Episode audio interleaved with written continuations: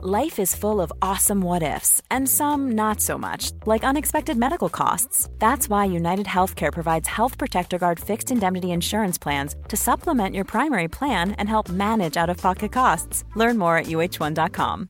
This is Paige, the co-host of Giggly Squad, and I want to tell you about a company that I've been loving, Olive and June. Olive and June gives you everything that you need for a salon quality manicure in one box. And if you break it down, it really comes out to $2 a manicure, which is absolutely insane. It's also so easy to get salon worthy nails at home with Olive and June. The difference between how your nails used to look when you did them yourself and now with the Manny system is a complete game changer. The best thing about Olive and June too is it's a quick dry. Dries in about one minute, lasts for five days, and full coverage in up to one to two coats. Visit oliveandjune.com slash perfectmani20 for 20% off your first system. That's oliveandjune.com slash perfectmani20 for 20% off your first system.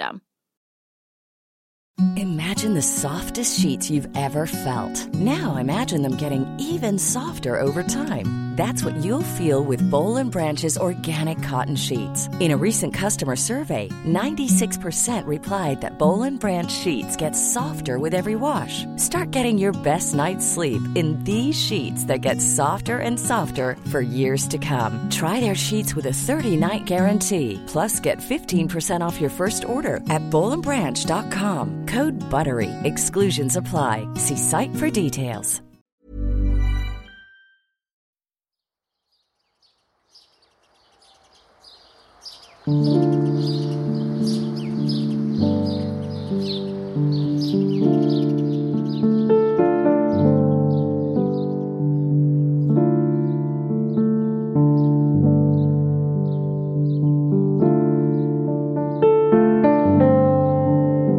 Was wäre, wenn dies unser letzter gemeinsamer Kaffee wäre? Worüber sprechen wir und was ist wirklich wesentlich? Was liegt uns so sehr am Herzen, dass wir unser Wissen, unsere Gedanken und Erfahrungen hier mit dir teilen möchten? Ich bin Viktoria Dressel und ich freue mich riesig, dass du mich gefunden hast und diesen Podcast Last Coffee Before Dying lauschst. Ich wünsche dir zutiefst Inspiration für dein Leben.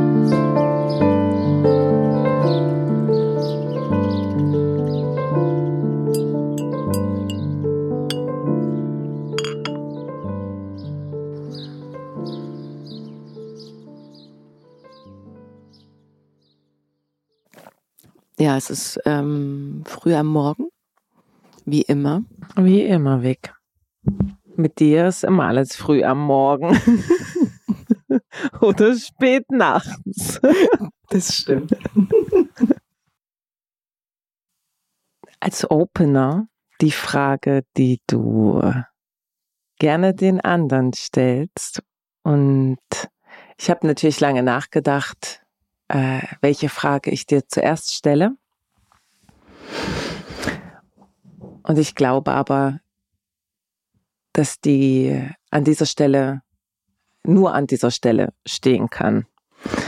Und daher wirst du jetzt selbst konfrontiert mit dir selbst quasi. Also Victoria, wer bist du?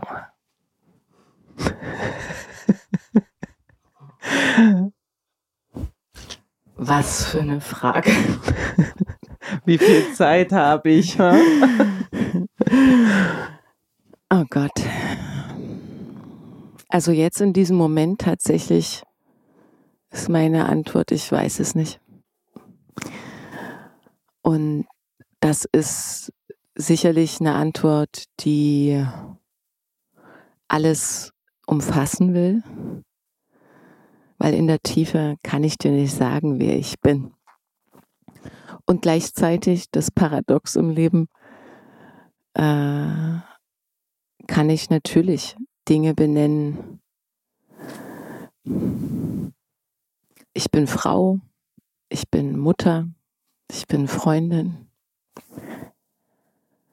ich bin wilde Energie, ich bin manchmal traurige Energie, ich bin Kind von zwei Menschen, durch die ich entstanden bin, meine Eltern. Ähm, ich bin Seele auf der Suche, beziehungsweise glaube ich, ausgestattet schon mit einem Auftrag, den ich mal mehr oder mal weniger fassen kann. Aber wirklich zu sagen, wer ich bin,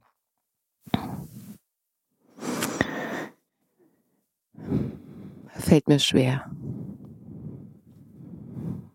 Glaubst du, dass es wichtig ist, auf dieser Suche und in deiner Mission da jene klare Antwort drauf zu haben? Ist es überhaupt wichtig zu wissen, wer man ist? Oder begrenzt das eigentlich nur dein Sein? Absolut, weil, also kann ich dir ganz klar beantworten. Ich glaube auch wieder beides. Also die erste Antwort wäre, dass es uns selbstverständlich begrenzt, weil so wie du jetzt gesehen hast, ich habe erst gesagt, ich weiß es nicht, weil das ist das tiefere Verstehen davon oder die tiefere Antwort auf die Frage, wer ich bin. Und alles andere war eher mehr an der Oberfläche verortet. Das ist ein Auszug, das ist eine Perspektive, das ist ein Anteil, der da spricht, ähm, ein, eine Rolle und das würde niemals alles umfassen können, was ein einzelnes Wesen ausmacht. Und daher, ja, ist die Frage grundsätzlich sehr begrenzend und gleichzeitig aber, weil wir Menschen sind mit Persönlichkeiten, natürlich eine ganz wichtige Frage, die uns auch leitet und die uns auch führt. Denn wenn ich diese Frage so gar nicht zulasse, dann kann es sein, dass auch das Leben so stattfindet, wie es stattfindet, aber vielleicht mehr für mich tut und für mich gestaltet ähm, und ich weniger Selbstgestalterin meines eigenen, eigenen Lebens bin in dem Moment. Und die Frage kann Potenzial wachküssen. Ähm, die Frage kann mich äh, natürlich mit einer Anschlussfrage motivieren, zu fragen, warum bin ich denn hier? Was ist denn meine Aufgabe? So, das impliziert für mich auch so eine Frage, wer bin ich?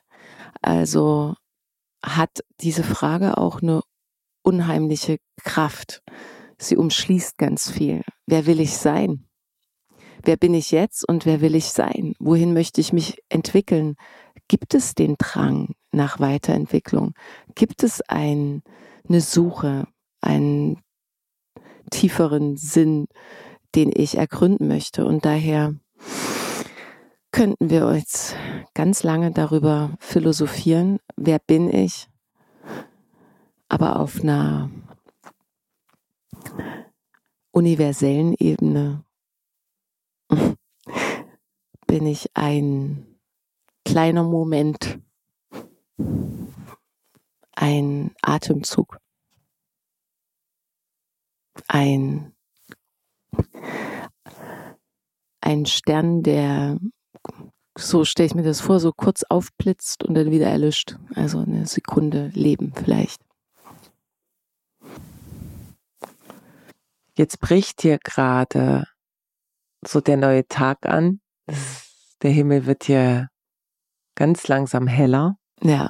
Was mich zu der Frage bringt, hm, wie vorhin schon kurz angesprochen, wir befinden uns in der zweiten Lebenshälfte. Davon gehen wir jetzt erstmal aus. Welchem Thema, welchem Anliegen möchtest du diese zweite Lebenshälfte widmen? Siehst du das überhaupt schon? Also, es ist nicht so einfach, weil ich würde mich beschreiben als ein Mensch, der gerade tatsächlich seit etwa drei, vier, fünf Jahren eine sehr tiefere Verwandlung seiner Persönlichkeit erfährt und das äh, nimmt noch mal so ein bisschen Bezug auf den Beginn unseres Gesprächs. War ich doch die letzten 20 Jahre sehr damit beschäftigt, herauszufinden, wer ich bin, herauszufinden und zu verstehen, warum mich gewisse Emotionen auf welche Weise mitnehmen, was ich so erlebe, worunter ich leide, warum ich festhänge, warum ich Geschichten wiederhole, meine Muster, meine Strukturen zu verstehen, also wirklich auf der oder auf der Suche nach dem tieferen Verständnis, wie ich ticke, wer ich bin, was ich brauche, sehr um mich selbst gedreht habe, die letzten 20 Jahre. So würde ich das mal sagen. Das heißt, im Grunde mit meinem, ja, mit dem Verlassen meiner Heimat. Also mein Zuhause habe ich schon viel früher verlassen. Da würde ich sagen, so mit 13 war ich nicht mehr verortet, sondern habe ich wirklich mich mehr im Außen befunden und bei Freunden und so weiter und habe dieses Zuhause auch nicht mehr wirklich gefühlt. Aber mit dem Umzug nach Berlin, dann äh, hat eine Aufarbeitung stattgefunden. Und seit ja, den letzten Jahren, jetzt vier, fünf, würde ich sagen, hat sich das verwandelt. Da gab es immer noch mal so radikale Rückschläge. Ich gemerkt habe, da regrediert mein System in das Drama der Geschichte. Aber ich glaube, ganz grob umfasst geht es in den nächsten hoffentlich mindestens 20, wenn nicht mehr Jahren, und das ist jetzt erstmal ganz grob umschrieben, darum, für die Menschen da zu sein, beziehungsweise diesem Leben viel mehr zu dienen, als mich um mich selbst zu drehen. Mhm. Und was das bedeutet, kann ich dir tatsächlich nicht sagen. Ich habe vielleicht an der einen oder anderen Stelle, wenn es um das Konzept meines Lebens geht, eine Ahnung. Aber aufgrund meiner Geschichte und aufgrund auch der vielen schmerzhaften Erfahrungen bis hierher kann ich sagen, ist eine, spüre ich eine Notwendigkeit, diese Zeit, die mir bleibt, voll zu nutzen im Sinne von lebendig, offen, wild, mal ruhig, mal sanft, aber immer tief bis zum Lebensende hoffentlich Fragen zu haben an das Leben. Und in, insofern würde ich sagen, bleibt es bei der Forschung oder bleibt es bei dem Forschungsdrang, den ich schon immer gespürt habe. Nur kann ich vielleicht jetzt für andere Menschen, die mir begegnen im Leben, mehr dienlich sein, als, wie du vorhin gesagt hast, ihnen im Weg stehen. Und selbst das Problem sein. Mhm. Könnte man sagen, dass man in der ersten Lebenshälfte eigentlich versucht, die Gebrauchsanweisung des äh, Werkzeugs zu entschlüsseln, das man ist. Mhm. Und in der zweiten Lebenshälfte eine Vorstellung davon bekommen hat, wie es anzuwenden ist. Noch nicht alles zu ergreifen oder noch nicht alles fassen zu können, was man mit diesem Werkzeug noch alles machen kann, aber zumindest zu wissen, wie man es hält, wofür es in der Grund, also im Grundthema gemacht wurde.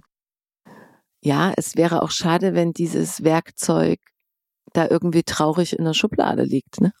Ja.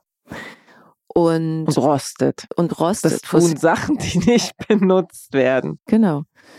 Äh, und gleichzeitig aber braucht es natürlich auch die Pflege. Es muss, kann mhm. jetzt nicht die ganze Zeit jeden Tag benutzt werden. Könnte schon, aber es braucht dann, viel Pflege. Es braucht sehr viel Pflege, genau. Mhm. Und, ähm, und es macht auch keinen Sinn, wenn dieses Werkzeug irgendwie Hauptsache man hat's angewendet wird, sondern wenn es ja klug und weise eingesetzt wird, ja. Also mein Herz, mhm. ähm, hast du das Gefühl, dich auf deine Intuition verlassen zu können? Ja. Cool. ja, herzlichen Glückwunsch. Das waren so bei mir so fünf Jahre Inner Work. Ja. ähm, äh, also, ja, wir sprechen ja vom Ist-Zustand. Also ja, kann ich mittlerweile. Ähm, dabei möchte ich ganz kurz noch mit einfügen, das ist ein ganz wichtiger Aspekt, dass man die Intuition nicht verwechseln darf. Mhm. Also, dass ich mir einbilde, dass das oh ja, meine das Intuition ist. Das habe ich gelernt. Finde ich auch schön. Ähm, und spannenderweise heißt das aber nicht, dass ich alles, was ich im Grunde schon intuitiv zum Beispiel als nicht richtig fühle oder wahrnehme, dann auch gleich tue. Das heißt also, ich folge meiner Intuition nicht immer mhm. sofort. Also die Frage, kenne ich meine Intuition, kann ich ihr vertrauen? Ja. Folge ich ihr immer? Nein. Und kann aber im Rückblick sehen, dass sie immer da war und immer da ist und dass ich mir an der einen oder anderen Stelle wahrscheinlich nochmal erklären musste oder widerspiegeln durfte, dass wir den Fehler einfach nochmal machen, obwohl wir schon wussten, worauf das hinausläuft, um uns dann vielleicht im besten Falle das nächste Mal ja schneller ähm, also der Stimme anzuvertrauen? Genau, ihr zu folgen. Mhm. Mhm. Nächste Frage. Mhm. Wie stehst du zu Disziplin? Wie wichtig ist Disziplin in deinem Leben und hat sie einen großen Stellenwert? Hm. Also, Disziplin ähm, würde ich gern erstmal verachten, weil ich in dem Kontext, in dem ich mit Disziplin groß geworden bin, äh, wenig Schönes daran finden kann. Also, wie bist du denn damit groß geworden? Mh, hm, naja, ich bin Ossi. Das heißt, Dito? Wir, wir, wir kennen die ähm, Strukturen von Schule, von Kuraufenthalten, Ferienlagern etc. Ähm, und sagen wir mal so, der strebsame, disziplinierte, lernbe nicht lustige, sondern wissbegierige Jungpionier Pionier. Mhm. Ähm, war stets willkommen. Mhm. Und das hat natürlich wenig Individualität zugelassen und hat auch eine Art Grunddynamik an den Tag gelegt, dass unsere Eltern dann natürlich auch adaptiert haben. Und ja, so sind wir einfach groß geworden. Das heißt, sei fleißig, sei, ja, sei fleißig, tu deine Dinge gut, höre auf das, was gesagt wird und, und ja, und da war die Disziplin äh, etwas, was einen faden Beigeschmack hat jetzt im Rückblick. Währenddessen hatte ich damit überhaupt gar kein Problem. Mhm. Und ich würde auch sagen, dass ich grundsätzlich von meinem Naturell ein recht chaotischer Typ bin. Also kreativ chaotisch. Mhm. Und ich, ja, es gibt Aspekte in meinem Leben, da darf ich mich in Disziplin üben, weil ich weiß, wie sehr ich mich noch dagegen wehre, da Disziplin walten zu lassen. Prinzipiell äh, sage ich aber, Disziplin ist total wertvoll. ähm, weil es mich, ähm, es ist nichts, nichts Negatives mehr heute Mhm. für mich, ähm, weil ich glaube, dass mh, Erfolg, wenn ich das mal so nennen darf, und damit meine ich jetzt nicht den materiellen Erfolg ausschließlich, sondern wirklich, dass du selbst in deinem Leben erfolgreich sein kannst, es sehr viel Disziplin braucht.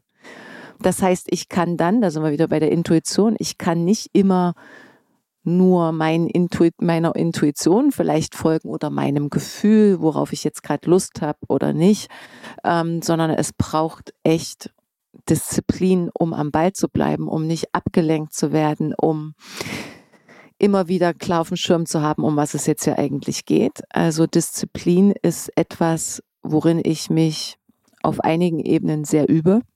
Ich sage nur äh, Struktur im Bereich der Bürokratie und Ordnung. Mhm. Da bin ich Chaotin. Sehr.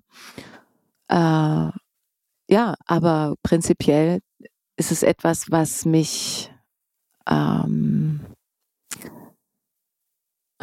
auf Trab hält, kann ich sagen, beziehungsweise eine gewisse Form möglich macht, an der ich äh, mich orientieren kann. Sonst würde ich mich, glaube ich, auch verlieren oft oder verrennen. Und das habe ich in meinem Leben schon häufiger auch erlebt, ne? wie sich das anfühlt, wenn ich mich einer, in einer Sache verrenne oder wenn ich mich verliere. Es braucht Disziplin. Und gerade im Kontext des ja, erfolgreichen Lebens ähm, braucht es Disziplin.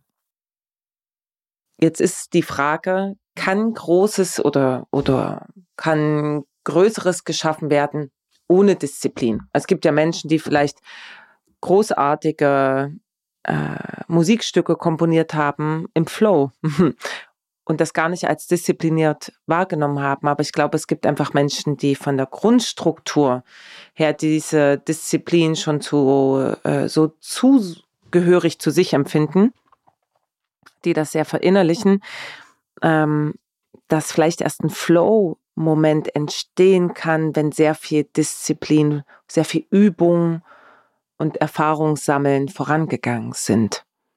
Weil es ist sehr diszipliniert, von einem dreijährigen Kind immer wieder ans Piano zu gehen äh, und selber Musikstücke vielleicht oder, oder eine, also aus sich selbst heraus sowas zu entwickeln. Da gibt es einen ganz großen Trieb, also das heißt, es ist keine Disziplin, die von außen angeordnet wird, sondern das ist wie ein innerer Antreiber. Mhm.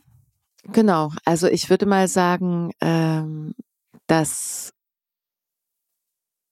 wenn du zum Beispiel solche bekannten, erfolgreichen Musiker ansprichst, Hm. äh, dass das eine das andere nicht ausschließt. Ja, du bist ganz oft im Flow, aber äh, vielleicht würde sich der Künstler selbst nicht als diszipliniert beschreiben Mhm. und dennoch sitzt er jeden Tag 14 Stunden schreibt Noten und übt. Mhm. Könnte man also sagen, die, die, die Kombination aus Flow, Disziplin und Intuition Mhm. dahin zu gehen, wo es einem besonders leicht fällt, in diesen Flow zu kommen, was einen richtig anzieht und dann dort maximale Disziplin zu entwickeln, weil es einem dort auch am leichtesten fällt, diszipliniert zu sein. möglich. Möglich. Mhm. Also es sind auf jeden Fall drei wunderbare Komponenten, um äh, in seine Kraft zu finden Mhm. oder in seiner Kra oder seine eigene Kraft überhaupt erstmal lebendig fühlen zu können. Wann fühlst du dich denn lebendig, Vic? so richtig lebendig. Wann fühlst du dich Richtig wie lebendig. dich? Ah, ich fühle mich richtig lebendig, wenn ich lachen kann. ähm, also wenn ich mit, mit Menschen lachen kann und wenn ich mich aber, also auch wenn ich über mich selber lachen kann, da bin ich auch Was sehr du sehr lebendig. gut kannst. ja, oh ey, das, das ist auf jeden Fall ist ein Ah, Geschenk. ist ein Also wenn man Geschenk. das geschafft. Das ist, ist ein Geschenk. Mittlerweile kann ich, kann ich sehr, sehr gut über mich mhm. lachen. Ich würde sagen, das konnte ich eine lange Zeit nicht. Mhm. Da war alles sehr ja. ernst und mhm. sehr schwer. Mhm. Das Drama eben, was ja. erklärt werden musste. Genau, genau. Ähm, total lebendig fühle ich mich, wenn ich mich bewegen kann. Also ich bin äh, wirklich ein sehr körperlicher Mensch und ich möchte mich wirklich in allererster Linie körperlich spüren, um dann vielleicht auch zum Beispiel einen guten Gedanken zu finden oder ähm, bereit zu sein für eine emotionale Erfahrung, wenn ich das so sagen kann. Aber der Körper ist so essentiell und wenn ich mich nicht bewege, dann dann fühle ich mich wie abgeschnitten vom Leben. Das ist ganz schrecklich für mich. Deswegen mhm. kommt ganz oft auch die Frage, taucht auch auf, ey, was wäre, wenn, wenn jetzt mit mir, mit meinem Körper zum Beispiel, wenn mir Körperteile abfallen würden oder also ich die verlieren würde, vielleicht durch einen Unfall oder ich durch eine, aufgrund von einer Krankheit äh, mich nicht mehr bewegen könnte. Ich glaube, das wäre für mich, das kann ich jetzt nicht denken, aber das wäre ein ziemlich großes Ding. Das merke ich ganz besonders im Moment, wenn ich krank werde ne, und in die Schwäche komme zum Beispiel und meinen Körper nicht mehr so bewegen kann, wie ich das gerne hätte. Ja, aber zusammengefasst, ja, alles, was mit Körper zu tun hat. Tanzen, Sport in jeder Weise. Ähm,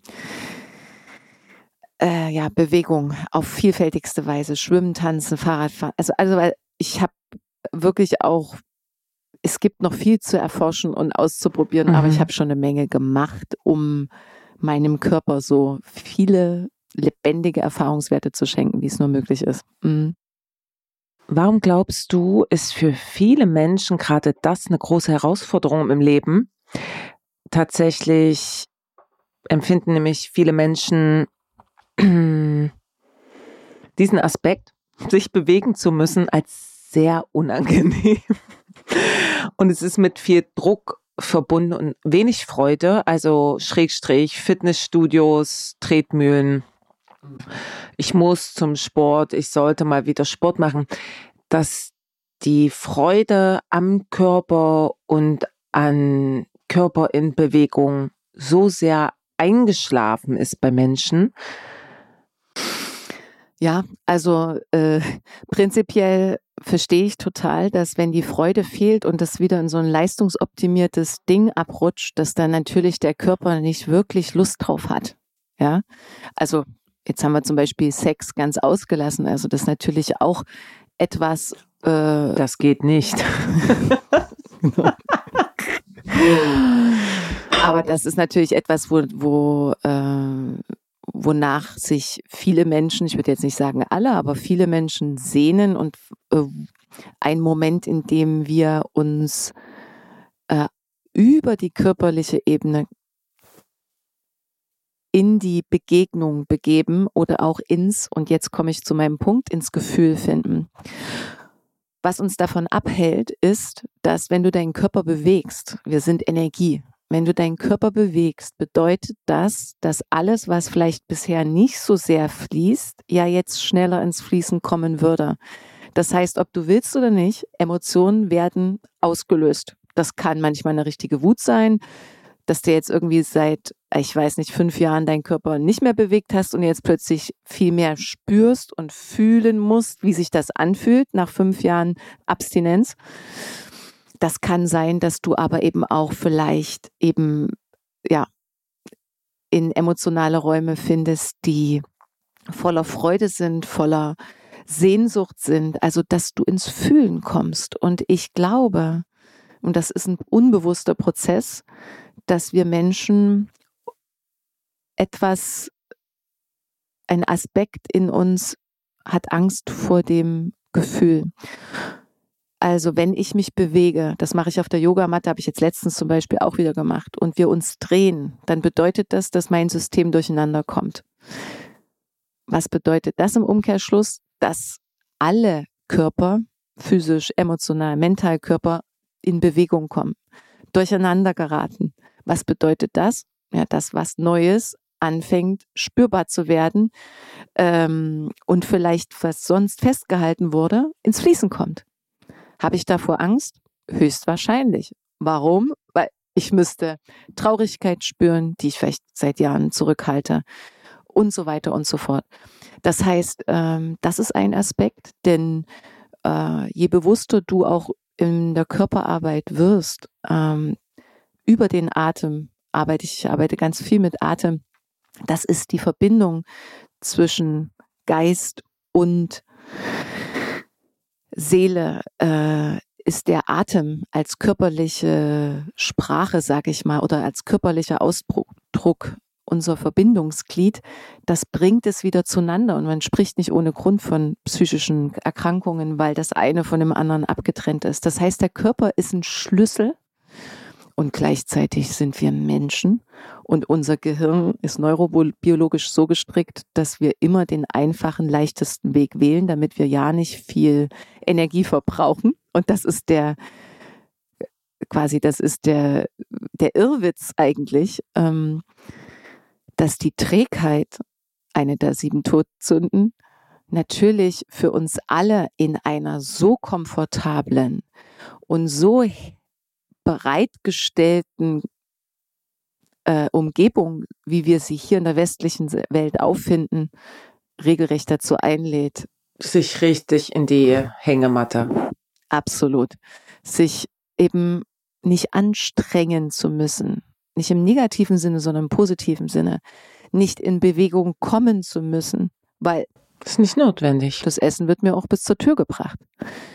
Und das sind alles Aspekte, wo ich sage, das ähm, empfinde ich als höchst ungesund und ähm, bedenklich und auch aber auch gleichzeitig verständlich. Also der Körper ist äh, uns unser im Grunde könnte unser größter Lehrmeister sein äh, und uns erzählen darüber, was wir alles zurückhalten, wo wir an welchen Stellen wir uns verpasst haben oder uns vergessen haben, äh, uns nicht wichtig nehmen. Was es zu lernen gibt, ist der Körper großartiges, ähm, großartiges Geschenk. Mhm. Ja.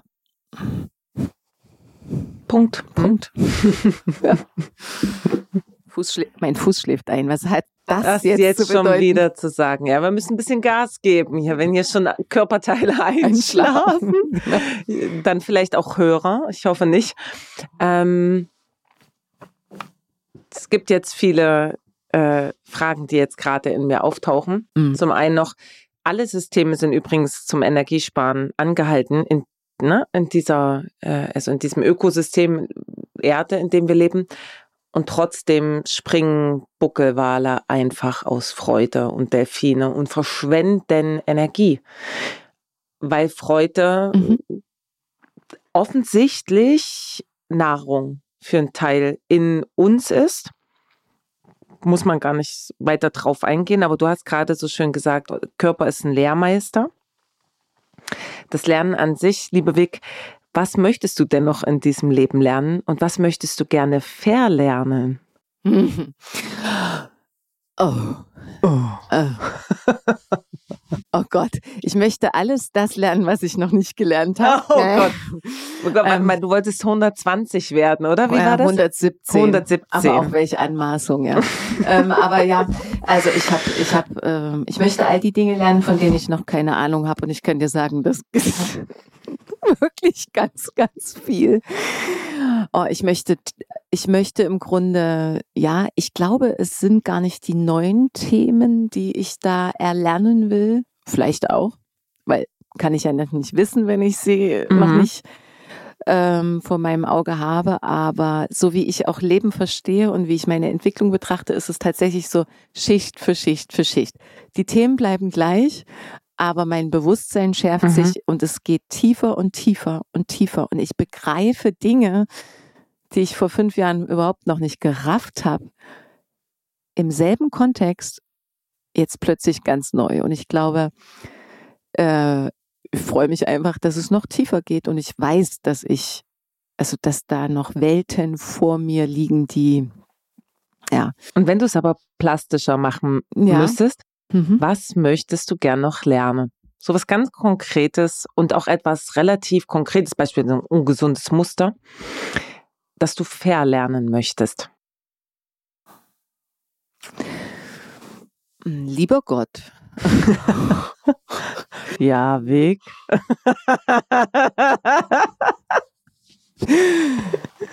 Mögest du mir die Fähigkeit verleihen, in Momenten, in denen ich noch festhalte, in dem ich, in denen ich noch mich sicherer fühle, wenn ich kontrolliere, mir das tiefe Vertrauen schenken, dass es nichts zu kontrollieren gibt und dass ich lieben kann, lieben kann, lieben kann, ohne diese Einschränkungen, mit denen ich dann zu tun habe. Also äh, ich würde mich schon als sehr liebendes Wesen beschreiben. Mhm. Und dennoch beobachte ich mich ganz genau in Momenten, in denen ich anfange, wegzugucken, weil es tief werden könnte. Ähm, schnell einen Satz zu finden, mhm. der das Ding kontrolliert, mhm. weil sonst würde ich mich verlieren plötzlich oder meinen Faden verlieren. Und vielleicht ist es menschlich allzu menschlich, aber ich merke, dass ich natürlich damit auch Momente verpasse, die mhm. vielleicht was ganz anderes offenbart hätten. Also äh, wünsche ich mir zu lernen, noch tiefer zu vertrauen, auch wenn ich mich als ein sehr, also ein, als Mensch beschreiben würde, der dem Leben schon sehr vertraut, aber in der Tiefe mir und dem Leben äh, noch tiefer vertrauen zu können, weil ich nicht nur kognitiv, mental verstehe, und diese Erfahrung durfte ich jetzt schon ein paar Mal machen, damit sie wirklich verinnerlicht fühlbar wird, weil mich nichts verletzen kann. That's du stirbst it. nicht. Also schöner Punkt. Wir sterben, aber wir sterben nicht in diesen Situationen. Und es fühlt sich aber manchmal so sehr danach an. Ja. Dass es passieren könnte, wenn wir jetzt die Kontrolle hm. loslassen. Und da reinspringen, hm. ja. ist nichts auszuhalten. Auch das Schöne wäre nicht auszuhalten ganz besonders das, das Schöne. Mit ja. dem anderen sind wir jetzt schon relativ vertraut. Ja, also das muss ja. man wirklich so hart sagen, ohne da jetzt äh, Gott auch hier an der Stelle ähm, herausfordern. Möchte ich jetzt nicht äh, die, die Situation überanspruchen oder hier äh, mich übermütig ähm, äh, zeigen. Aber. Also du willst dich nicht mit Gott anlegen. Ich möchte mich nicht mit Gott anlegen. Aber es wäre, ja, ich möchte jetzt nicht, ähm, ich möchte nicht sagen oder es einladen, ja, sogar. Das, das ist ja mit Gott anlegen, also jetzt tatsächlich auch Dinge einladen, so dass Gott sagt, das wollen wir jetzt erstmal sehen, Baby, ob das wirklich so ist. Aber ich würde sagen, die dunklen Seiten tatsächlich, es gibt ein paar Handvoll, wo ich weiß, davor habe ich richtig Schiss. Also davor habe ich echt Angst. Und da wüsste ich nicht, in welchen Fähigkeiten, Kapazitäten, an welchen Kraftquellen ich andocken könnte und ob ich dann noch ähm, diese Situation, diese Lebenssituation meistern könnte. Und dennoch liegt in mir ein ganz tiefes Vertrauen, dass ich selbst die beschissensten Situationen meistern werde und gleichzeitig, also ist wirklich so, es kann mich nur noch wenig erschüttern, glaube ich. Übersetzt. Aber die schönen Dinge, die, die tief gehen, in ihrer Schönheit, in ihrer Kraft, ich glaube, das sind die, die mir Schiss machen und äh, die mich dann zum Beispiel davor abhalten, den Augenkontakt zu halten oder die mich davor abhalten, tiefer in die Begegnung vielleicht zu gehen, weil Punkt, Punkt, Punkt. Und was will ich damit sagen? Ich glaube, wir haben viel, viel größere Angst vor unserem Licht, könntest du sagen, vor unseren Fähigkeiten, vor unserer Liebesfähigkeit, unserer, unserem eigenen Potenzial unserer Kraft. Ich glaube, wir haben keine Ahnung, wie viel Kraft wir eigentlich haben. Und uns dem anzunähern, das kann manchmal richtig Angst machen und da kannst du auch echt mal die Hosen voll haben, aber. Aber warum? Warum ist das so schwer für uns? Weil es alles andere, was bisher erkannt wurde, in Frage stellt. Hm. Nicht, nicht zwingend, aber weil es alles plötzlich wieder total neu werden lässt. Mhm. Wir sind. Wir kennen uns nicht aus, quasi. Wir kennen uns nicht aus. Das ist Neuland. Das ist total quasi, ja, no, wie sagt man, ähm, äh, in the middle of nowhere, könntest du sagen. Du befindest dich im absoluten neuen Kontext. Das ist ja das, was, was uns oft Angst macht, wenn wir nicht wissen, wie es geht, wenn wir es nicht kennen und beziehen uns dann oder referieren uns dann gerne auf das, was uns bekannt ist, lieber. Ähm, aber ich glaube, stell dir vor, du dockst plötzlich an einer Fähigkeit an und denkst dir, wow, was, das kann ich so gut?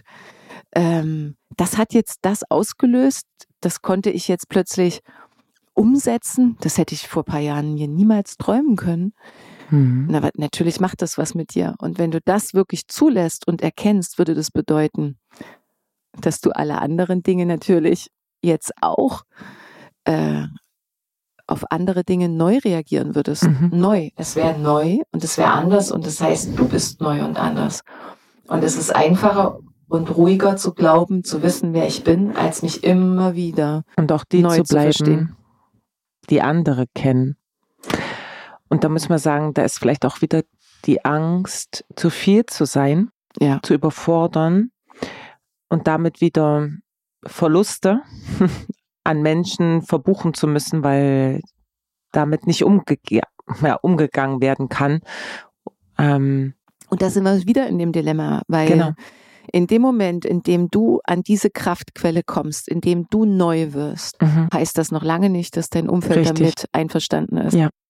Das bedeutet immer auch, und jetzt habe ich ja vorhin das Bild ver verwandt, äh, wenn du als Einzelner eine Meinung hast und gegenüber von Mhm. tausend anderen Menschen stehst, dass du den Mut am Ende auch haben musst, weiterzugehen Mhm. als die neue Person, weil es dein innerer Ruf, deine innere Stimme dir gar nicht anders möglich macht und dabei vielleicht den ein oder anderen Menschen zurücklässt. Und das wiederum bedeutet, dass ich immer auch in meinem Wachsen Zurücklasse. zurück diese, diese, diese Erfahrung vom Loslassen nicht überspringen kann. Dieses Zurücklassen, Loslassen ähm, nicht überspringen kann. Und Mhm. das erklärt sehr, sehr deutlich, warum Menschen festhalten, Mhm. warum wir in Beziehungen anhaften, warum wir in unserer eigenen Beziehung mit uns selbst manchmal auch Dinge lieber nicht tun, als sie zu wagen. Mhm. Ja. Die Angst vom Unbekannten und auch die Angst vorm Unbequemsein. Und dafür dann eben nicht nur, das geht jetzt an Fehlern, Props, äh, zu kassieren Wie in oft, unserem Umfeld. ja, ja. Wir, wollen, wir wollen alle gefallen, wir wollen Mhm. alle geliebt werden. Und ähm, wie sehr kannst du in deiner Persönlichkeit so authentisch du selbst sein, Mhm. Ohne die Angst haben zu müssen, dass die Leute dich verlachen, sich umdrehen und gehen. Und das auszubalancieren, diese, diese Balance für dich selbst zu finden, dir selbst treu zu sein und gleichzeitig aber eben im besten Falle nicht allein zurückzubleiben, das ist, glaube ich, eine richtig große Aufgabe. Ja, aber es geht eben auch nur übers Machen. Also das heißt, du musst die Fassung verlieren, du musst deine Form verändern oder, oder verlassen dürfen und dann merken, oh, es bleiben da Menschen. Das ist gar nicht offensichtlich so schockierend oder abwegig. Und ich habe die Erfahrung gemacht, dass ganz oft, wenn du sehr authentisch wirst und die Form verlässt, auf einmal ganz viele Menschen sich strecken und sagen, oh, das geht mir sehr ähnlich. Ich habe mich aber nie getraut, mich an der Stelle zu zeigen. Also ich erlebe das immer wieder. Das Absolut. Je mehr du äh, vermeintlich, äh, vermeintliche Tabus ansprichst in vertrauensvollen Beziehungen, ähm, dass die noch mehr erblühen und die Leute so richtig erleichtert sind, dass da jemand ist, der das ausspricht. Naja, absolut. Wo also das ist können. so, oh, was, dir geht's auch so? Mm, es okay. ist eine riesengroße Wir sind schon Entspannung. Mal zwei. Ja. Also so, und ganz zwei. ehrlich, und das ist wirklich eine ganz wichtige Botschaft, wir tun es viel zu wenig. Mhm. Wir sprechen nicht über die wesentlichen Dinge. So selten sprechen wir eigentlich über wesentliche Dinge und damit meine ich eben auch Dinge, die uns beschäftigen, die wir so mit uns selbst oft ausmachen und wo wir das Gefühl haben, vielleicht die einzigsten dumm zu sein. Mhm. Äh, wir kriegen es nicht hin. Wir kriegen es nicht hin, genau, mhm. da haben wir es wieder so. Und, ähm, und deshalb auch äh, hoffe ich, dass für Menschen, die diesem Podcast hier folgen, es an der einen oder anderen Stelle sehr klar wird, dass sei es der Unternehmer, sei es der Musiker, sei es die Schauspielerin, wer auch immer, wir haben oftmals sehr ähnliche Fragen, wenn wir es runterbrechen. Und die Form, in der wir repräsentativ in dieser Welt stehen, heißt noch lange nicht, dass wir irgendwie alles unter Kontrolle hätten und alles gut hätten, äh, gut könnten. Heißt, ich als Coach weiß, dass ich natürlich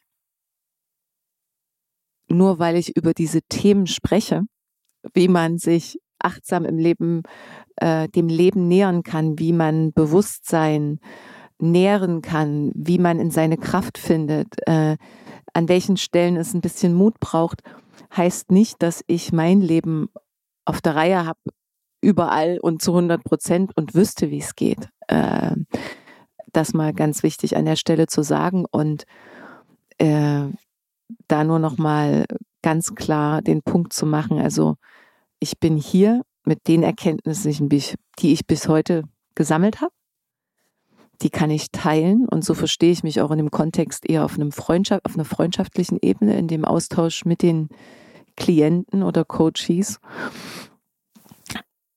Und das heißt aber nicht, dass ich die Weisheit mit Löffeln gefressen habe, sondern dass das der aktuelle Zustand ist.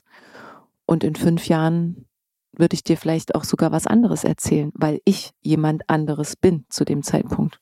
Ja. Vielleicht ist es auch im Prinzip im Coaching ein großer Aspekt, den ich zumindest äh, hier bei dir sehe, dass du die Problemlösung doch sehr bei den Klienten belässt. Du gibst ja nur einen Raum, um selbst auf die Lösung zu stoßen. Ja, also. Weil sonst produzierst du ja Abhängigkeit, sonst hast du Menschen, die tatsächlich zum Aussuchen äh, der täglichen Kleidung dich konsultieren müssen, ja, im, im Worst Case, weil sie die Entscheidung nicht mehr alleine treffen können. Also ich bin nicht diejenige, die Ratschläge gibt, auch wenn es da bei dem einen oder anderen Klienten ab und zu der Versuch da ist, dies von mir zu verlangen oder einzufordern oder versteckt zu versuchen ähm, sondern äh, nein, du bist schon dein eigener Lehrer und du weißt, wie es für dich richtig ist. Ich bin im besten Falle ein glasklarer Spiegel und du erkennst dich und erinnerst dich. Und warum suchen Menschen bei anderen Menschen, die sie beispielsweise in deinem Kontext jetzt gar nicht so lang kennen, Rat? Warum vertrauen sie quasi dem Urteil einer anderen Person mehr als sich selbst? Wo, worauf beziehst du das? Ich beziehe das darauf, dass wenn du ein Grundvertrauen zu diesem Menschen hast und wirklich fühlen kannst und deine Intuition ja sagt, dass dieser Mensch dir nichts Schlechtes will, dann überlässt du sozusagen deine Form, in der du strahlst, in deiner Form, in der du bist, im besten Falle so authentisch wie möglich. Und der andere spiegelt dich. und lässt dich erkennen die Dinge, die du allein so nicht gut greifen kannst. Das heißt, ich glaube, dass es ganz besonders die Aspekte sind, das sind auch die kraftvollsten Entwicklungstreiber, die wir eben nicht greifen können, die eben ein bisschen in unseren dunklen Bereichen unseres Lebens äh, sich versteckt halten, sprich unsere Schatten, dass die erst über das Erkennen in dem anderen möglich werden, wenn der andere so wenig Form vorgibt. Also wenn ich von dir erwarten würde, dass jetzt die und die Antwort käme, kannst du dich nicht in mir erkennen. Und wenn ich glaube, den Fehler schon zu sehen und ihn dir quasi manipulativ hinarbeite, dann bringt dir das gar nichts. Im besten Falle habe ich eine Ahnung und im besten Falle kannst du in der Resonanz zu mir erst wirklich ganz besonders die Dinge, die nicht so greifbar sind, greifen. Und das ist äh, das Prinzip unseres menschlichen Daseins, dass wir einander brauchen, um uns einander zu, also erstmal um uns selbst zu erkennen über den anderen, weil es tatsächlich ein Gegenüber braucht, mit dem ich resoniere, beziehungsweise mit dem ich abgleiche gewissermaßen. Das ist verrückt. Ich kann natürlich auch in den Spiegel gucken und kann mit mir selbst sprechen, aber ich werde viele Dinge übersehen. Brauchst also, ist der Coach die nötige Distanz zu sich selbst, um sich, um sich selbst klarer zu sehen? Mhm. Mhm. Also äh, kennt jeder also alle Problem, Probleme deiner Freunde kannst du relativ gut ja, greifen. Mhm. Bist du aber selbst betroffen, steigt so ein ganz eigenartiger Nebel auf. So wird's foggy und du kriegst nicht so richtig zu greifen, was es ist. Du ahnst es vielleicht, aber verirrst dich, verwirrst dich. Und genau das, das ist der Punkt. Also da haben wir Schwierigkeiten manchmal, uns in diesen, in diese Distanz zu begeben. Daher ist ja Meditation beispielsweise auch eine richtig gute Praxis, um mhm. äh, dich aus dieser Überidentifikation zu holen und diesen kleinen Abstand äh, zu generieren, der dir dann möglich macht, überhaupt ein objektiv ist nicht möglich, aber einen objektiveren Blick zu dir zu bekommen. Ist ganz spannend, weil wir äh, im Grunde dann auch, könntest du sagen, die Selbstwahrnehmung und die Fremdwahrnehmung so ein bisschen abgleichen und uns darin schulen, weil ganz oft sehen uns Menschen anders, als wir das fühlen und da ist scheinbar irgendwas nicht im Einklang. Das heißt, ich empfinde es total anders äh, und kann das aber schwer nachvollziehen, dass mein Gegenüber das so empfindet, dass ich das überhaupt ausstrahle. Und da gibt es einen Blindspot. Ja wir Frauen tauschen uns gefühlt sehr stark aus.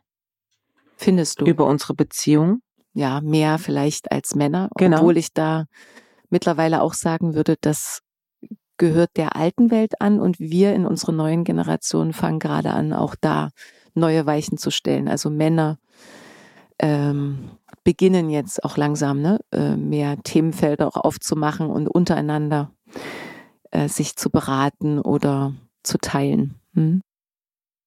Da fällt mir immer wieder auf, wie wichtig dieser Austausch ist. Ähm, beispielsweise, wenn man über Beziehungen spricht, ähm, wie oft ich mich doch in anderen Menschen erkenne und dann zum ersten Mal tatsächlich ganz klar, wo ich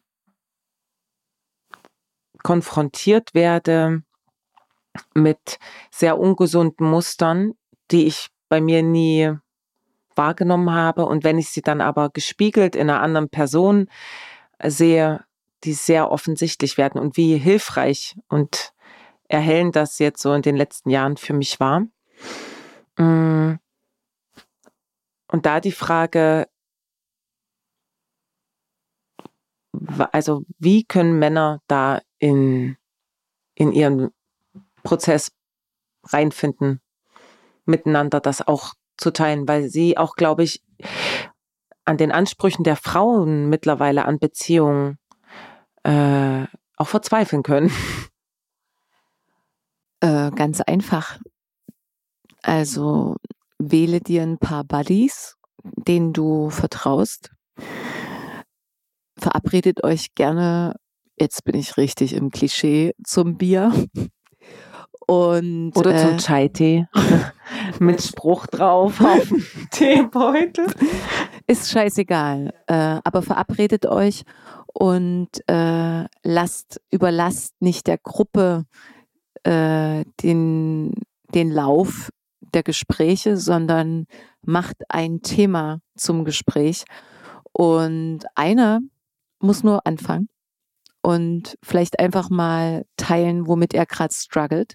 Einen mutigen braucht es und dann passiert alles weitere wie von selbst. Und das betrifft nicht nur die Männer, sondern das ist natürlich auch für uns Frauen das Ding. Aber das, was ich äh, sagen kann und was ich auch schon sehr häufig äh, miterleben durfte, beziehungsweise äh, auch von Menschen erfahren habe, die durch solche Prozesse sind, es braucht oftmals nur den einen, der den ersten Schritt wagt und der Rest wird sagen, Oh, wie cool. Ich habe das ganz beispielsweise hier auch in, in Yoga-Sessions schon gehabt. Da ist ja der Raum erstmal nicht grundsätzlich dafür angelegt, dass wir über Themen sprechen, aber oft habe ich äh, ein Thema mit in die Stunde genommen und habe einfach geteilt, wo ich vielleicht gerade stehe und habe damit eine Frage mit in, in den Raum begeben und es war wie, als würde man sich danach sehnen, jetzt viel tiefer einsteigen zu wollen. Plötzlich sind Fragen entstanden und plötzlich hat einer gesagt, ey, mir geht's richtig scheiße damit. Und damit war der Raum eröffnet und ich musste gucken, dass wir zu unserer Yogastunde kommen. Also ja, das, äh, das. Und ich überlege gerade, ich überlege, was Männer brauchen. Ich glaube, es braucht noch nicht mal viel, sondern lediglich die Erkenntnis oder die Erinnerung oder das Vertrauen, dass sie nicht alleine sind mit ihren Themen und dass sie sich mehr als überraschen werden, dass wenn sie etwas ansprechen und mit relativ offenen anderen Systemen in äh, Kommunikation treten, dass sie überrascht sein werden, wie ähnlich es den anderen geht. Also das ist, äh, glaube ich, für uns alle ob Mann oder Frau, genau das Ding, was wir nochmal viel zu wenig tun. Es würde uns in der Tiefe so sehr entspannen und es würde uns auch entspannen, und das haben wir ganz zu Beginn besprochen, unser, unsere Rollenansprüche würden sich anfangen zu entspannen. Und was würde das bedeuten? Ja, wir dürften plötzlich über die Entspannung eine viel authentischere Bezug zu uns selber bekommen, eine viel kraftvollere, vielleicht Antwort auch auf gewisse Fragen als bisher, viel mehr Klarheit, viel mehr Power. Ähm, wenn wir diesen Moment zulassen, des Anerkennens, dass vielleicht gewisse Dinge nicht super sind. Also jeder kennt das, die Frage, und wie geht's? Alles super. Ja, sorry, also so kommen wir nicht weiter. Mhm. Das fällt mir dazu ein. Mhm. Also die Botschaft an alle Männer, an alle Männer. Da machen wir auch hier die Schublade auf und kippen Sahne rein. Ähm, traut euch, euch untereinander auszutauschen. Also das, was ich als Schwesternschaft so als wertvoll empfinde, vielleicht auch für die Männer in Form von Bruderschaft zu leben, wirklich auch zusammenzurücken. Genau, und nicht in so einem, ich könnte mir vorstellen, dass das den ein oder anderen Mann äh, ein bisschen Angst bereitet schon in der Vorstellung. Es geht nicht darum, äh, sich dann gegenseitig in den Armen zu liegen, voller Tränen und die T-Shirts nass zu weinen. Es ist, es geht nicht um die Selbsthilfegruppe im Sinne von äh, jetzt teilen wir mal mit, wie schlecht es uns geht, sondern das Verständnis darum, dass wenn einer etwas teilt, die Schwarmintelligenz greift und man richtig kreativ werden kann im gemeinsamen Suchen nach Antworten und Teilen äh, von ähnlichen Erlebnissen, das schenkt äh, Vertrauen, das schenkt Geborgenheit und das ist im Grunde das Natürlichste der Welt. Und entlastet auch wieder Paarbeziehungen enorm.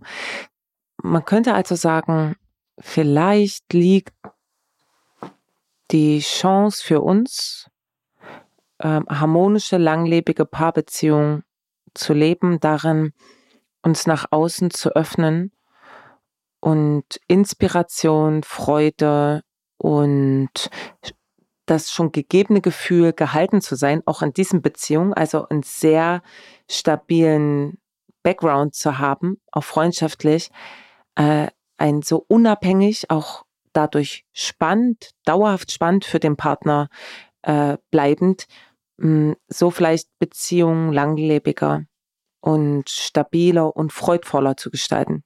Voll in der Freude und nicht mehr eine Zweckgemeinschaft. Absolut. Also, äh, na klar, wie schön, wenn äh, jemand von außen, also, beziehungsweise wenn dein Partner von außen Dinge mit hineinträgt in die Beziehung, von denen du keine Ahnung hast oder für die du gar keine Zeit hattest oder also sich gegenseitig zu inspirieren und nicht davon auszugehen, dass dein Partner, deine Partnerin alles erfüllen muss und alles bedienen können muss. Ich glaube, das ist wieder die nächste Erfor äh, Überforderung. Das meine ich damit. Ähm, der Mann kann voller Freude und äh, Hochgenuss mit Männern unter sich Dinge erleben, die kann eine Frau nicht erfüllen. Das ist auch nicht der Auftrag. Das ist auch nicht unsere Aufgabe. Und umgedreht genauso. Und umgedreht genauso. Das ist, nicht, das ist nicht die Aufgabe des Mannes, mhm. äh, Dinge abzuholen oder die Frau abzuholen an Stellen, an der das vielleicht eine Schwester, eine Freundin viel besser könnte. Punkt. Also eine Entlastung dieser Beziehung und tatsächlich vielleicht weg vom, Rum, vom Rumdoktern an der Beziehung und mehr hin zu sich. Natürlich, ne? Äh, das kennt man ja auch häufig in Beziehungen, dass dann Frauen anfangen, mutig ihren Weg zu gehen und dann stellen sie mit oder äh, und dann stellen sie fest, dass gefühlt der Mann nicht mitkommt. Das wird ganz häufig ne, von Frauen beschrieben. Ähm, und natürlich muss da jedes System, jeder Mensch für sich irgendwie einen Weg finden und abgleichen, wann äh, der Moment besteht, sich zu verabschieden, weil keine gemeinsame Entwicklung mehr möglich ist, wenn das denn überhaupt ein gemeinsames Anliegen ist. Und wann es einfach vielleicht auch noch ein bisschen Geduld braucht, äh, der andere einfach eine andere Geschwindigkeit hat äh, aber natürlich sollte es nicht darauf hinauslaufen, am Ende wieder, dass jeder Einzelne sein, seine Freude im Außen sucht und man dann wenig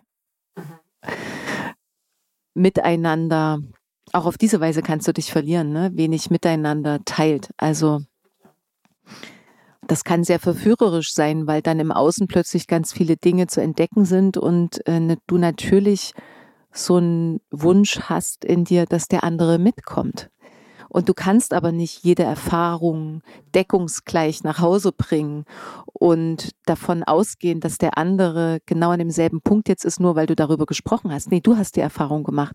Du kannst aber deine Freude, du kannst deine Power, deine Energy, die du da dadurch erfahren hast, teilen und das wiederum inspiriert dann dein Gegenüber im besten Falle. Und ist auch sehr anziehend auf Dauer, weil darunter leiden ja viele Beziehungen. Absolut. Dass die Anziehung nachlässt, ähm, dass man sich nicht mehr so viel zu sagen hat. Es ist ein Alltag, der gemanagt wird. Darauf beschränkt sich dann bei vielen. Und viele Menschen kommen da ja nach wenigen Jahren schon hin. Mhm. Ja, und ich, ich, ich kenne. Sind sehr verzweifelt. Ja, darüber. ich kenne selbst Momente, wo ich wirklich in die Frustration gekommen bin, weil ich das Gefühl hab, hatte, die Beziehung entwickelt sich nicht weiter. Mhm. Das macht traurig, das ist sehr frustrierend. Mhm. Ähm, ich glaube, sich gegenseitig zu befruchten, ähm, klar, das ist, das ist für mich und mein Verständnis von Liebesbeziehung, aber auch generell von Beziehung äh, der absolute Motivator, der absolute Treiber. Ja. Ja. Die Knochen. Also wir sitzen hier am ja. Boden beide in einem kleinen Räumchen hier in meinem Studio. Ähm, vor uns das Mikro, die Kerzen, die viele Kerzen hatten wir an, weil wir im Dunkeln gestartet sind. Und jetzt ist es hell und der Körper macht sich bemerkbar. Mhm. Wir sitzen jetzt auch schon ein paar Stunden hier. und die nächste Kerze geht aus. Kannst du dir vorstellen, irgendwann gar nichts mehr zu besitzen? Und ist dein Kühlschrank schon das erste Indiz dafür. oh Gott. ah, der geht auch an Fehlern. ähm, kleiner Insider. Äh, Weg hat meistens einen leeren Kühlschrank. Oder er wird zumindest von den meisten Menschen als leer empfunden. Ich glaube von dir gar nicht so sehr. Nee, nee. Es reicht immer. Alles das, was da ist, ist, mhm. äh, ist genug. Mhm. Ähm, Genau, das ist eher so meine Betrachtung. Das sieht mein Kind jetzt anders. ähm, es ist tatsächlich beides. Ein schönes Paradox. Einerseits geht es mir nicht darum, irgendwann gar nichts mehr zu besitzen. Mhm. Das muss ich gar nicht wirklich zu meiner Maxime machen, weil es denn, weil es ja schon in mir ist, dass ich weiß, wie gut und wertvoll es ist, mit wesentlichen wenigen Dingen zu sein. Du hast also weniger Last, du musst weniger hin und her schleppen, du musst weniger versorgen, du hast echt Kapazität und Freiraum, bist sehr viel freier mit Dingen zu sein und dich mit Dingen auseinanderzusetzen, als wenn du, ich weiß nicht, fünf Haus Häuser halten musst und schauen musst, dass die irgendwie äh, betrieben werden etc. Und gleichzeitig geht es natürlich äh, für mich auch in meinem Leben darum, die Erfahrung machen zu dürfen, dass Fülle sein darf und dass Fülle auch mein Recht ist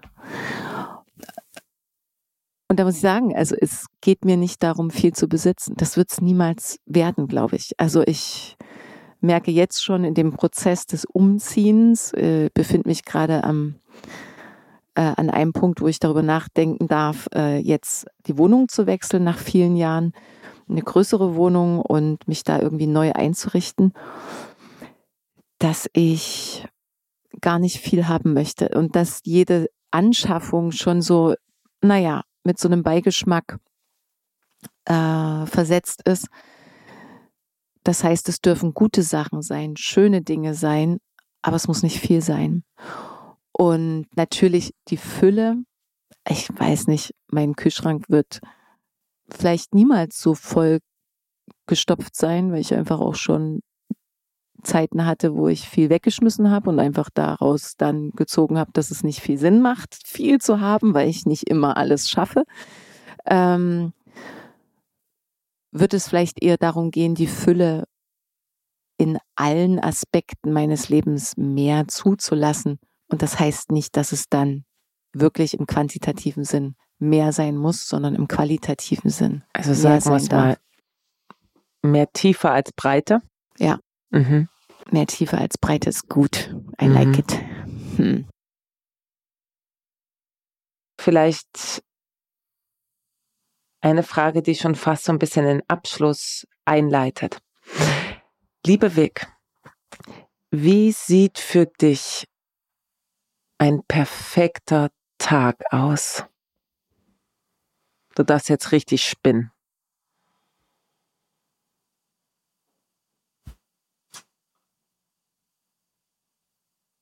Oder mach was noch konkreter. Wie sieht für dich ein perfekter Sonntag aus? ähm.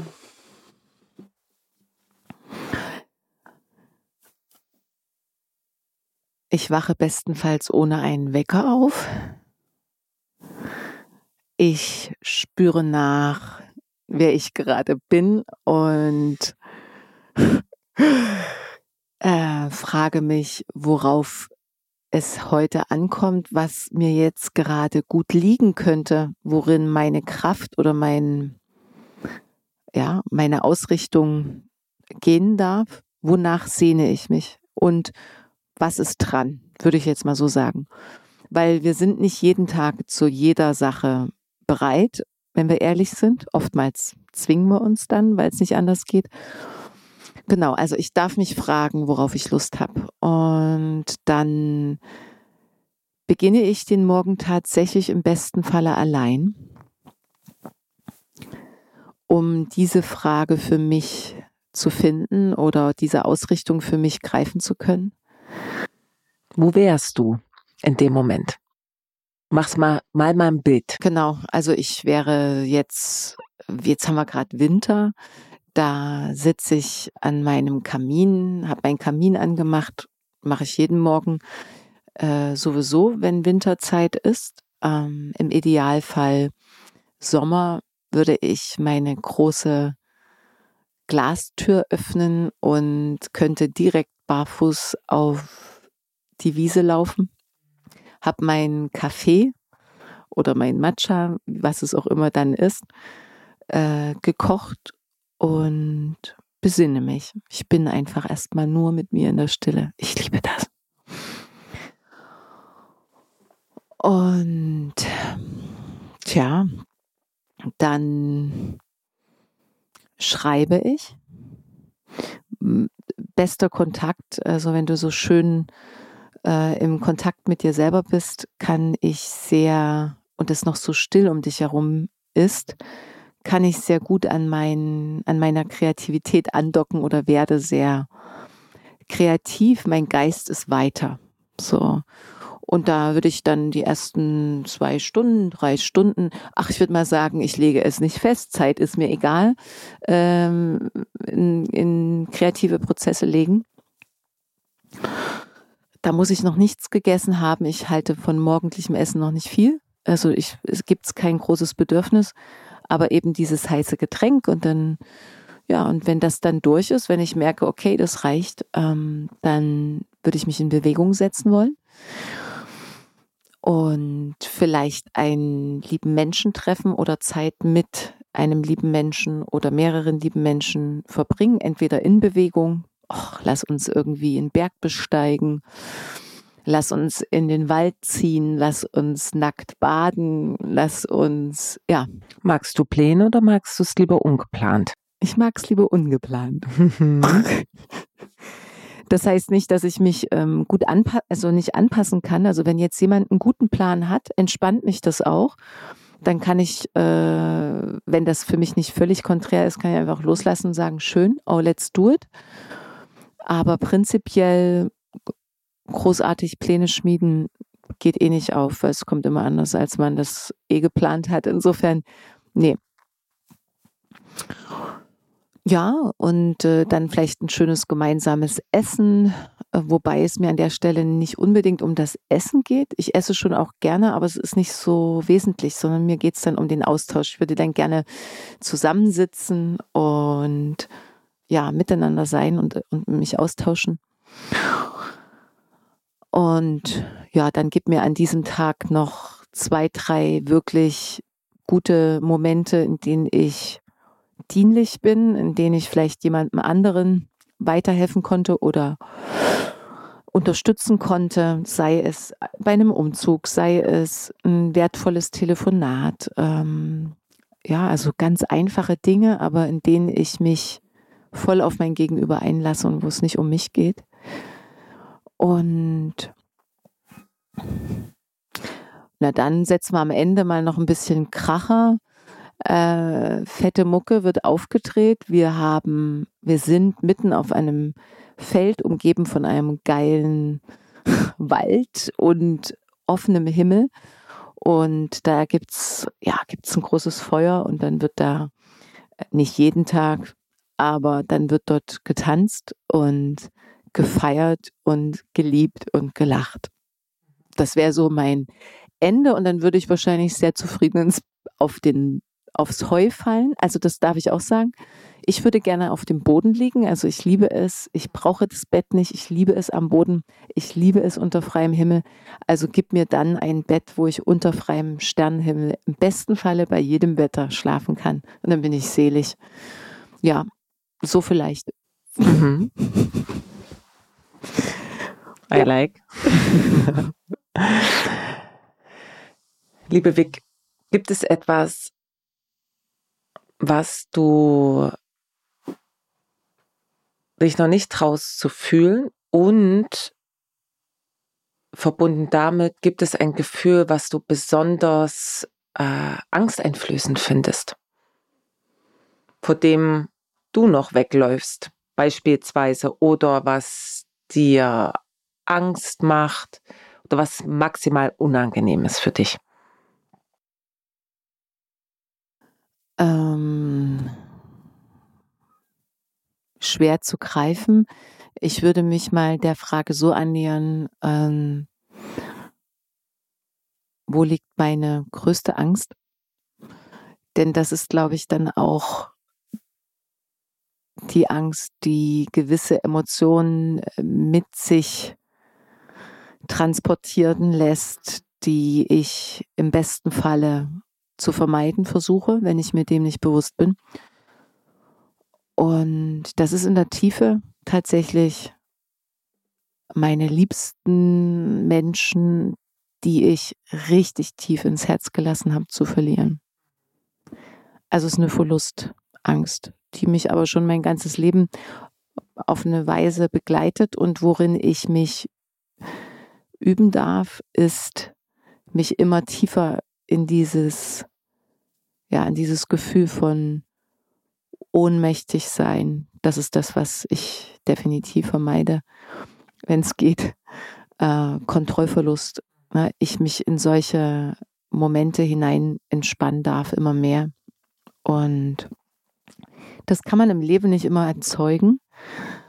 Aber ich kreiere mir Lernfelder, sagen wir es mal so, um mich solchen Momenten auch auszusetzen, ähm, um mich mehr oder weniger vorzubereiten, weil der Punkt wird kommen und ist auch schon öfter in meinem Leben passiert, dass ja, es Menschen mitnimmt.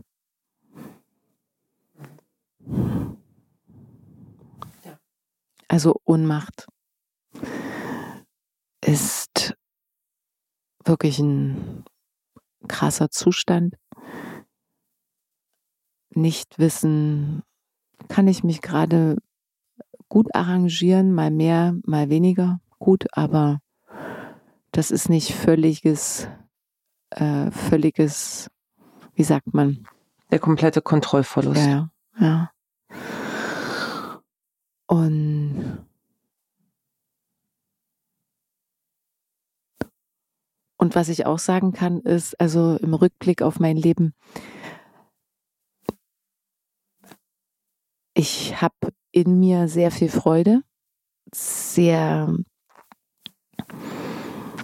sehr positives, kraftvolles Gemüt. Und es gibt aber auch einen melancholischen, sehr stillen, sehr tiefsinnigen Teil, der über die Jahre hinweg mh, mm, noch sehr gedeckelt wurde von einer Traurigkeit, die nicht gefühlt werden durfte. Und in den Momenten, in denen ich aber angefangen habe, immer mehr Raum und Platz zu lassen dieser Traurigkeit, ist aus dieser tiefen Traurigkeit vielleicht einfach ein, eine sanftere Form von Melancholie oder ja, oder aber auch Traurigkeit geworden, die weniger dramatisch ist, aber die einfach mehr sein darf, die ich mir nicht mehr so stark verbiete. Und die mich damit natürlich auch um einiges mehr lebendiger werden lassen hat. Denn ja, wenn du über Jahre so ein Gefühl ausgrenzt oder auslässt, fehlt halt einfach was. Es ist auch wieder dieses tiefe statt Breite. Also die, nehmen wir mal die, die Freude könnte die Fülle hier und die Breite darstellen und die ist aber ohne die dazu gut ausbalancierte Tiefe eindimensional und auch auf Dauer nicht befriedigend. Genau, nicht wirklich nachhaltig. Hm. Klar, heute muss alles nachhaltig sein, die Jeans und natürlich auch die Gefühle an alle da draußen. oh, oh, schön. Ja. ja, mein Herz, ich überlege, äh, die letzte Frage und vielleicht ähm, überlasse ich dir jetzt einfach das Feld und frage, ob es irgendwas gibt noch, was du heute an diesem Tag teilen kannst. Du warst ja heute Morgen eher in einer stillen Mut, also sprich, du warst eigentlich gar nicht so redefreudig. Mhm. Mm. Aber gibt es noch irgendwas, was du heute in dem Zustand, es ist Sonntag, es ist dritter Advent, ähm, sind schon sehr lange wach. hm. Gibt's da noch was? Oder habe ich dich leer gefragt? Was ich auch schön finde. also ich könnte jetzt hier noch Stunden, glaube ich, mit dir weitergehen und es gäbe noch so viel zu teilen. Und für jetzt aber, glaube ich, mm, würde ich mit allen ZuhörerInnen und mit dir teilen wollen, dass ich ein, ein Gefühl von Dankbarkeit spüre. Wie kann ich das beschreiben? Das, also ich bin gerade sehr dankbar, dass wir alleine nur hier sitzen und sowas machen können miteinander. Mhm. Und ich bin dankbar, dass, also ans Leben könnte man sagen,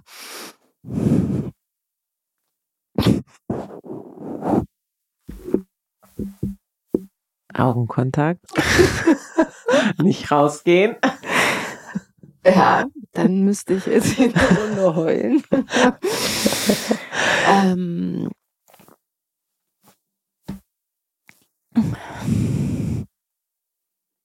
ja, verschlägt mir die Sprache, äh, dass, das, dass, dass ich bis hierher kommen durfte.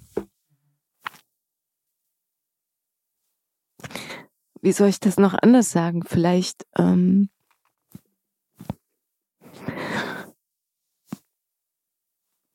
das war ja nicht nur eigene lag nicht nur auf meiner Seite, sondern äh, das Leben hat dir die Menschen geschenkt, die es brauchte, dass du es bis hierhin schaffst.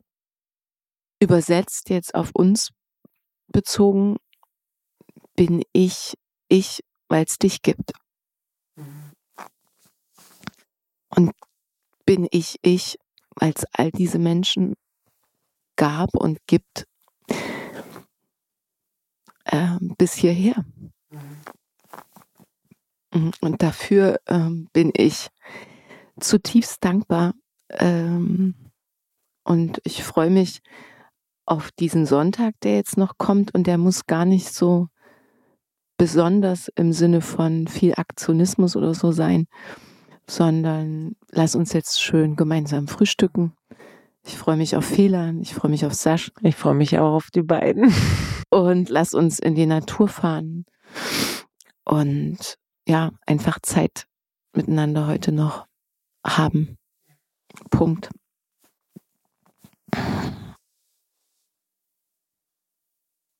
Lange Pause. Jetzt ärgerst du mich. ja. Mhm. Es ist immer schwierig, dann etwas zu erwidern. Ich mache aber mal einen Versuch, ohne mich zu wiederholen.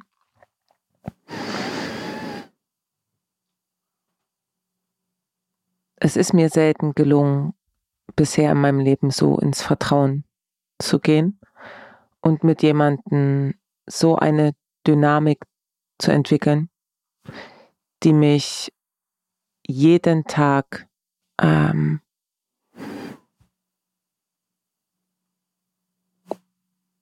stärker werden lässt. Auf eine gute Art und Weise. Die mich herausfordert, immer wieder, aber auf so eine gute Art und Weise für mich eben, also ganz persönlich für mich, dass ich mich noch nie so lebendig gefühlt habe und so sehr wie ich selbst. Ich kann einfach bei dir ich sein und du findest es auch noch klasse. ja. So, das ist äh, ja ist eigentlich kaum zu beschreiben, was das für ein Geschenk ist. Hm. Hm. Love you. Love you. Bis immer. Bis immer.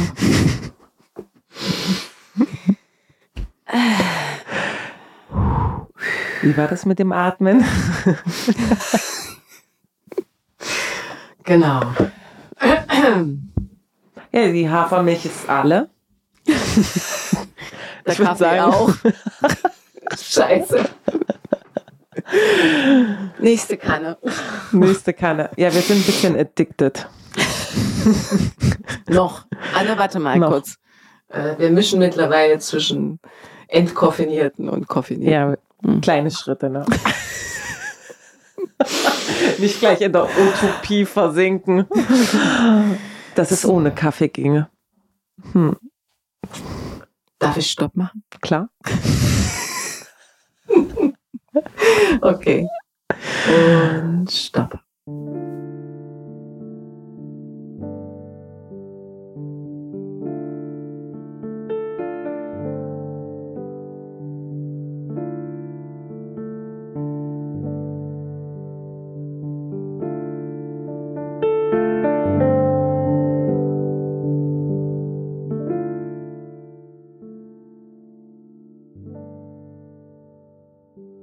Ich hoffe sehr, dass dir dieser Podcast gefallen hat und dass du Inspirationen und Erkenntnisse für dich mitnehmen konntest. Was hat dich besonders berührt? Was nimmst du für dich mit? Ich freue mich sehr, wenn du dein Feedback direkt unter dem Beitrag teilst und ihn gern auch an deine Freunde weiterleitest. Wenn du magst, verbinde dich auch auf Instagram oder Facebook mit mir. Alle Informationen dazu findest du in den Show Notes. Außerdem lade ich dich ein, auf meiner Webseite vorbeizuschauen. Dort findest du noch einmal sehr übersichtlich meine Angebote, sei es als Coach, Speakerin oder Lehrerin.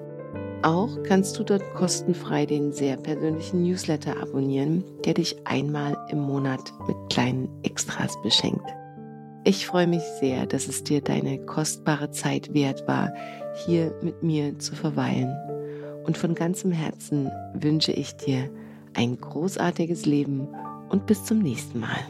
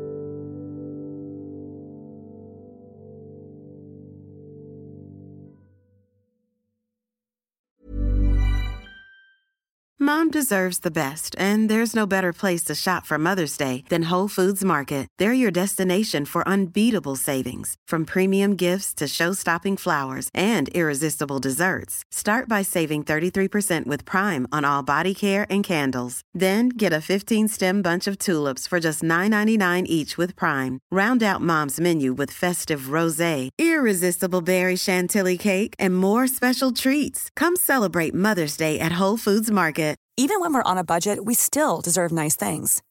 Quince is a place to scoop up stunning high-end goods for 50 to 80% less than similar brands. They have buttery soft cashmere sweaters starting at $50, luxurious Italian leather bags, and so much more. Plus, Quince only works with factories that use safe, ethical, and responsible manufacturing. Get the high-end goods you'll love without the high price tag with Quince. Go to quince.com/style for free shipping and 365 day returns.